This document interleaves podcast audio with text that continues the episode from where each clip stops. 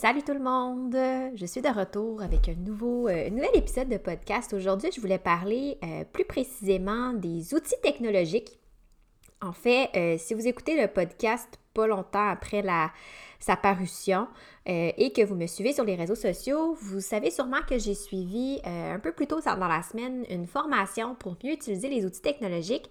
J'avais déjà fait un article là-dessus par le passé, puis j'avais le goût de revenir là-dessus parce que j'ai fait plusieurs réflexions, plusieurs apprentissages, puis je voulais euh, vous partagez pas nécessairement le contenu de la formation parce qu'évidemment, il ne m'appartient pas, mais vous partagez un peu euh, mes réflexions par rapport à ce que j'ai appris, puis comment euh, j'ai pu comprendre afin de mieux l'appliquer dans ma pratique. Fait que si vous aussi, vous travaillez avec des jeunes d'âge scolaire, surtout, ben en fait, oui, c'est ça, les outils technologiques, c'est avec les jeunes d'âge scolaire, donc primaire, secondaire.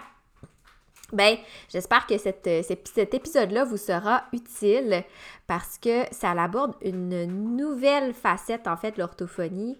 Ben, pas une nouvelle facette, une facette différente qui euh, nous permet un peu de mieux comprendre notre rôle avec ces fameux outils qui sont encore, je dois l'avouer, mal aimés et mal compris. Vous écoutez une orthophoniste en coulisses un podcast pour les professionnels touchant de près ou de loin au langage et qui veulent mieux gérer leur pratique et comprendre les enjeux actuels reliés au développement du langage et aux apprentissages scolaires. Je suis Marie-Philippe Rodrigue, une orthophoniste québécoise propriétaire d'une clinique privée et je vous partage ici mes réflexions, mes découvertes ainsi que mes discussions avec d'autres spécialistes. Mon but? Vous aider à mieux comprendre la réalité actuelle et les enjeux qui entourent l'orthophonie et vous donner des outils afin d'optimiser votre pratique.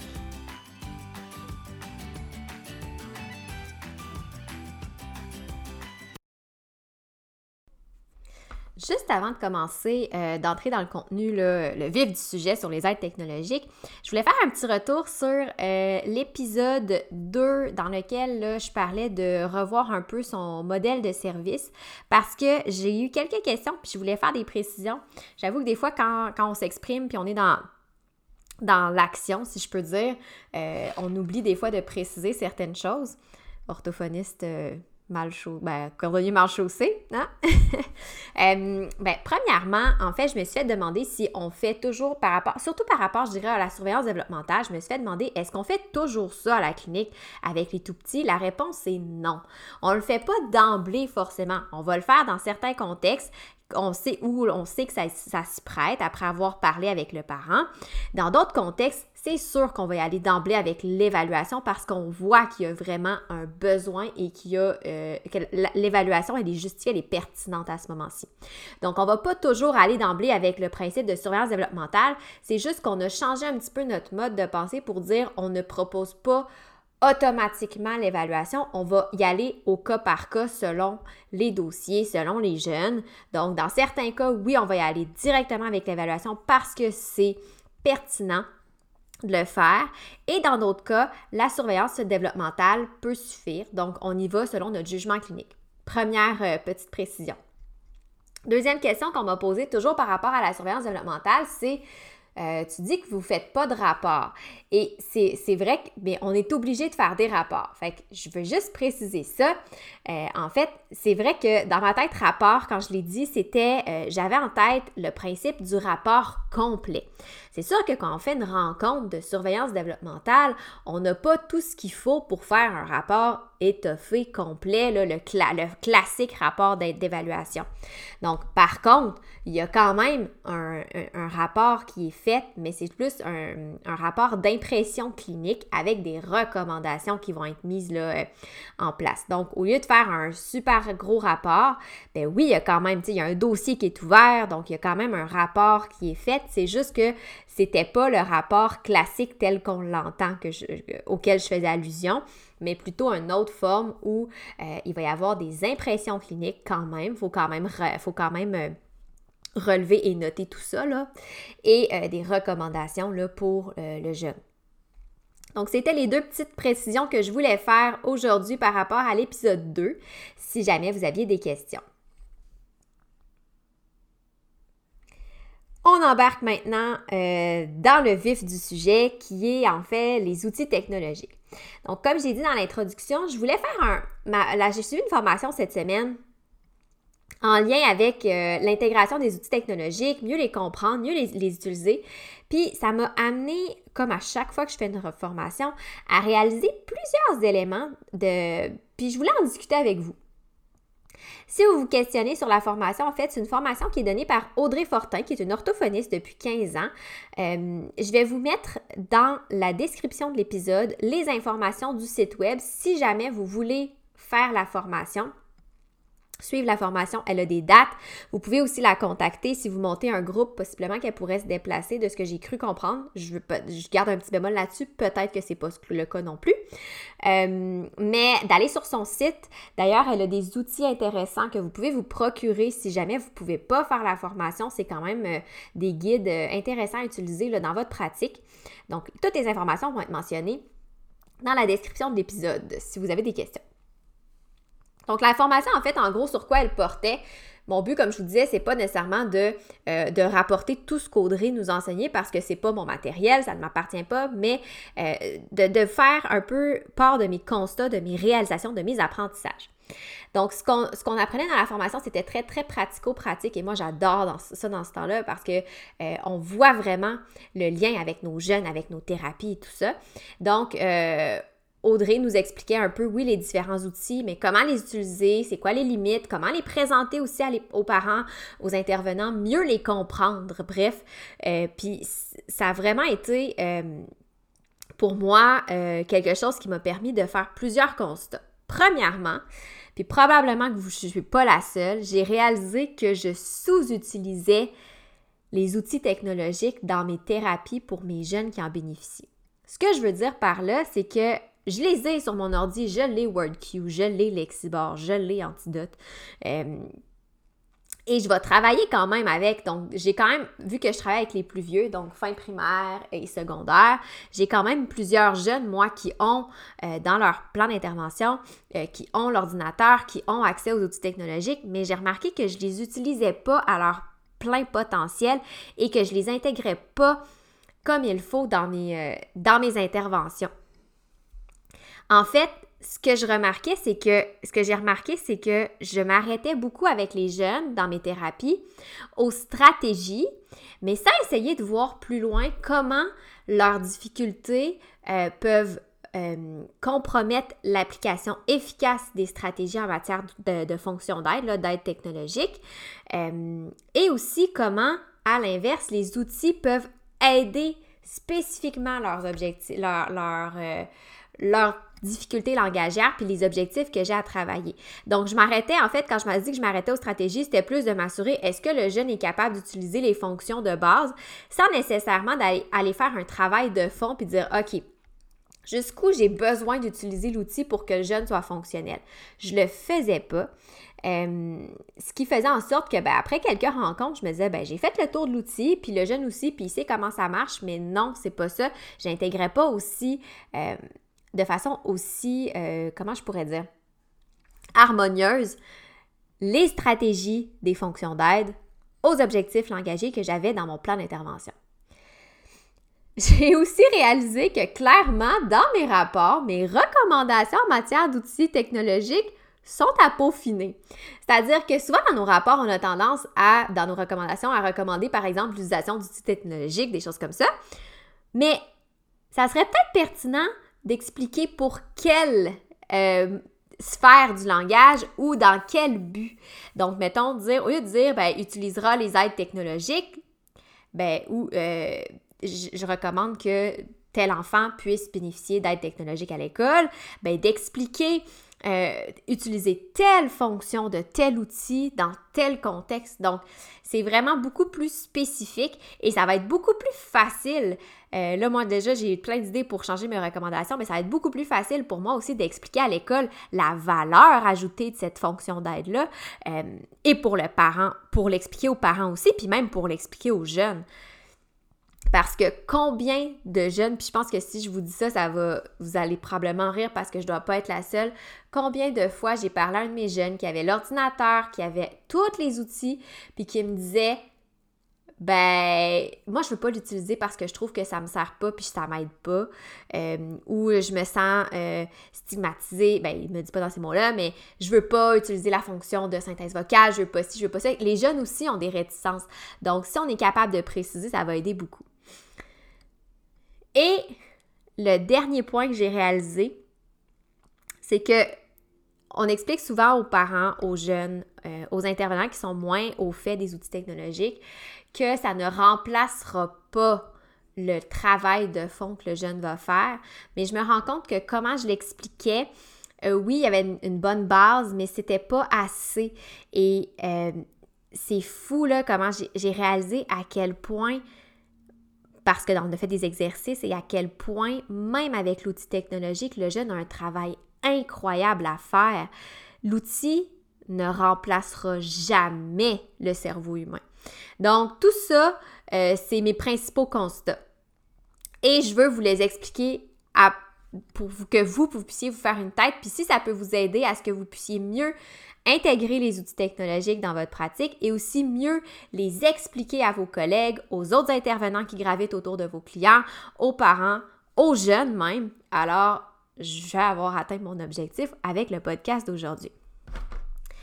Ce que j'ai trouvé intéressant dans, le, dans la formation et dans les guides que Audrey Fortin publiait, a publié, pardon, c'est que elle, elle dit, moi, je ne parle pas d'outils technologiques, mais je parle davantage de fonctions d'aide.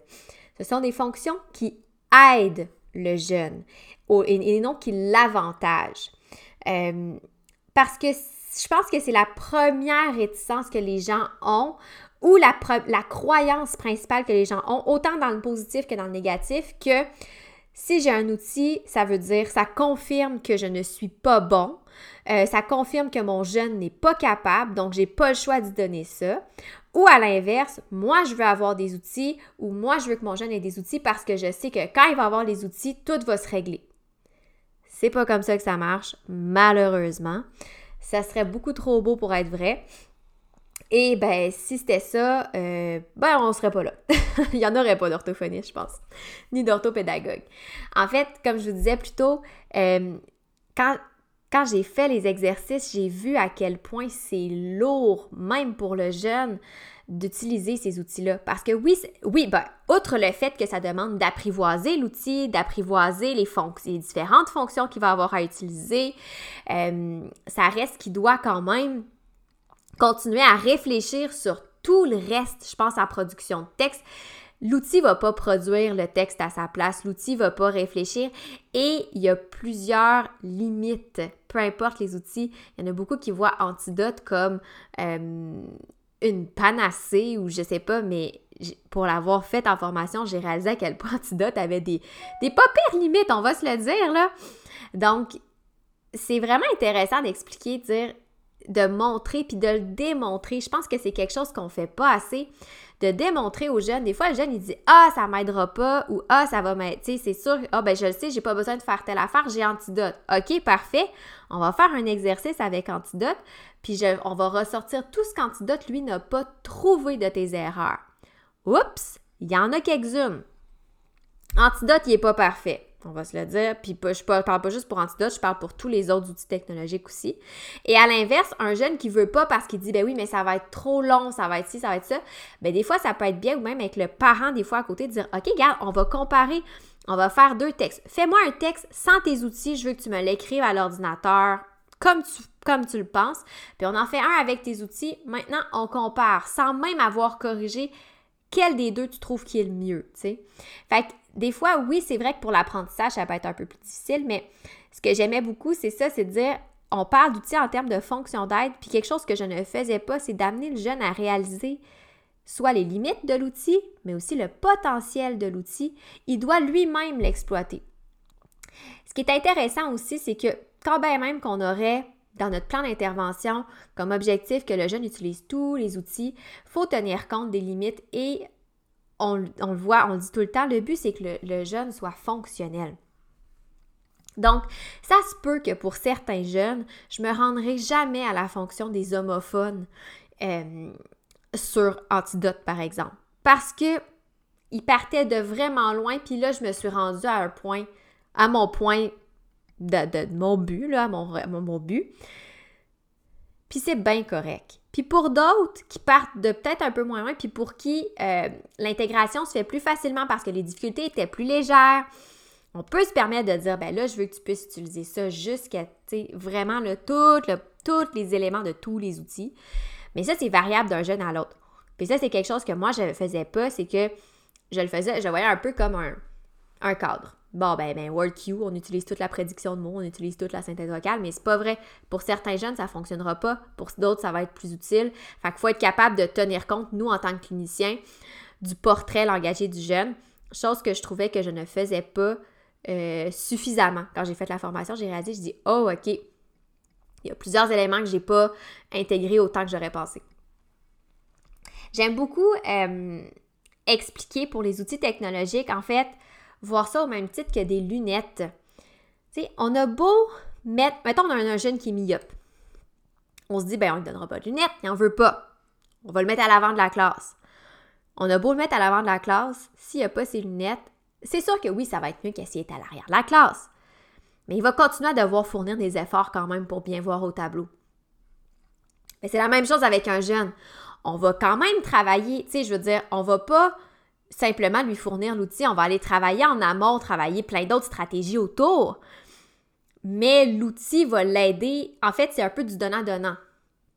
J'ai des stratégies à travailler en amont pour que l'outil soit utilisé à son plein potentiel, puis que le jeune puisse vraiment bénéficier.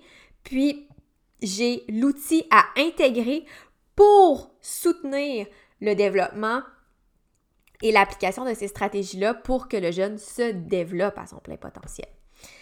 Et si je retourne à mon exemple de lunettes, ben les lunettes, en fait, si le jeune dit oui, je vais des lunettes, j'aurai plus de problème, les lunettes vont l'aider à voir plus clair. Mais est-ce que ça va faire qu'il va être capable de décoder plus facilement? Non.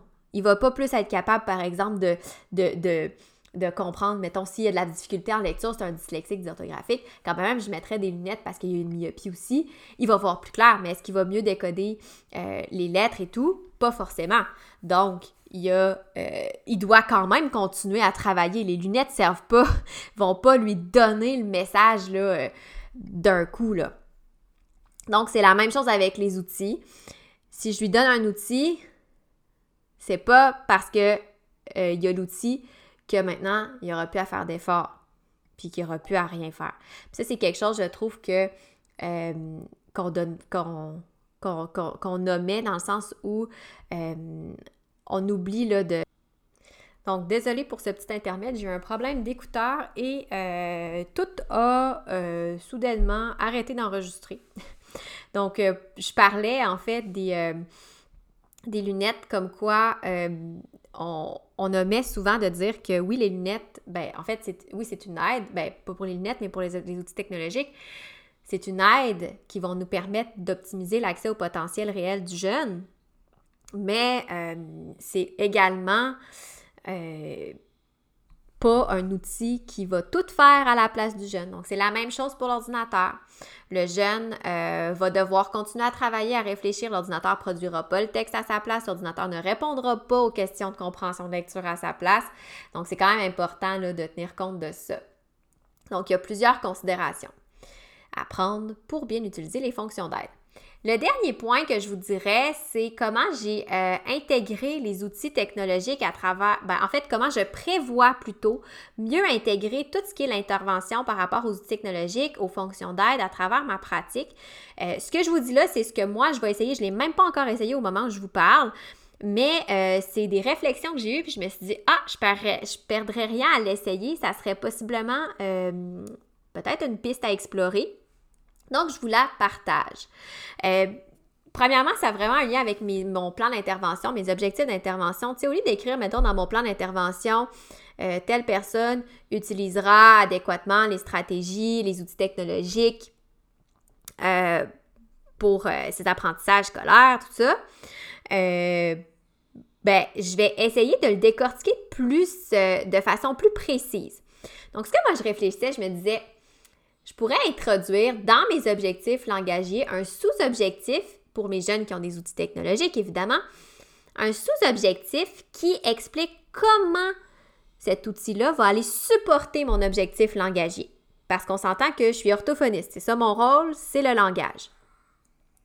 Par exemple, si j'ai un jeune euh, qui fait plusieurs erreurs euh, phonologiquement plausibles, donc que son lexique orthographique est pas suffisamment développé. Donc, euh, au niveau de l'orthographe lexicale, il y a beaucoup d'erreurs. Ben, et qui a aussi qui a accès à WordQ. Donc, qui utilise l'ordinateur et tout. Mais je pourrais, dans mon objectif, où, je précise justement que le jeune euh, par exemple, euh, ben, développera son lexique orthographique, ben, j'irais mettre un sous-objectif en dessous où je dirais euh, le jeune utilisera le prédicteur de mots de WordQ pour s'assurer que l'orthographe lexicale des mots est respectée et réduire les erreurs phonologiquement plausibles, par exemple. Donc, oui, j'ai un objectif qui est associé au lexique orthographique, mais j'ai un objectif aussi qui est associé à, vraiment à l'outil technologique et qui est beaucoup plus précis. Un autre exemple qui m'était venu en tête quand je réfléchissais, pardon, à ça, euh, c'est par exemple dans le cas où mes jeunes n'utilisent pas la ponctuation dans leur texte, donc ça fait des phrases d'à peu près huit lignes des fois. Euh, donc oui, on travaille la, stratégie qui est de bien organiser c'est quoi une phrase, les idées, une phrase c'est une idée, tout ça. Ça, c'est vraiment l'aspect langagier que je peux utiliser à l'oral, que je vais faire à l'écrit. Mais je pourrais utiliser, dire dans, mon sous-objectif. Donc, mon objectif serait que le jeune euh, formulera ses phrases selon le principe de une phrase et une idée, par exemple, ou euh, utilisera adéquatement la ponctuation, euh, le point, là, pour terminer ses phrases. Puis je pourrais mettre un sous-objectif en dessous associé à l'outil, à la fonction d'aide, donc à l'outil technologique où j'écrirais par exemple le jeune utilisera la synthèse vocale pour valider que c'est. Ben, pour. Ben, pour se, référer comme outil de référence pour la longueur de ses phrases. Donc là, déjà là, la synthèse vocale va venir supporter ça. Puis après ça, ça me montre vraiment le lien entre la fonction d'aide et la, euh, comment je pourrais dire, l'objectif ah! langagier que je travaille. Donc ça, c'est vraiment euh, des éléments là, que, je compte essayer. Comme je vous dis, je ne les ai pas essayés, je ne sais même pas si ça va être efficace. J'ose imaginer que oui, mais je vous les partage avance. Fait que si vous vous dites, ah, je pourrais l'intégrer comme ça, je pense que c'est une belle façon dans notre réflexion, quand on établit notre plan d'intervention, quand on établit notre, euh, notre mode d'action, comment on veut orienter nos interventions, de vraiment aller faire ressortir le lien, puis pour nous, nous le ah! rappeler en tant que professionnels, de dire, euh, j'ai le, lien entre mes outils technologiques et mes objectifs langagiers. Ça faisait le tour en fait pour moi pour ce qui est de, mes réflexions par rapport aux outils technologiques.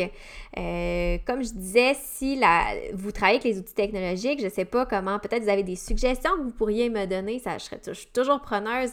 Euh, on est toujours là pour s'améliorer. Euh, puis ben, c'est sûr que je vais vous tenir au courant de mes essais pour mes, prochains plans d'intervention. Surtout, j'ai déjà quelques jeunes en tête. Donc, je vous souhaite ben, une belle journée. Puis n'hésitez pas si vous avez euh, des questions à, propos de, tout, ce que j'ai mentionné dans le podcast, vous pouvez m'écrire. Et je vous rappelle, pour la formation de Audrey Fortin, je vous ai mis les informations dans la description de l'épisode si jamais c'est quelque chose qui vous intéresse. Donc, je vous dis à une prochaine fois. Pour en apprendre plus sur les coulisses de l'orthophonie et sur mes projets, je vous invite à me suivre sur mes réseaux sociaux mentionnés dans la description de l'épisode. Pour mes services de mentorat et voir les outils disponibles sur ma boutique en ligne, rendez-vous au www.mariephilippeorthophoniste.ca.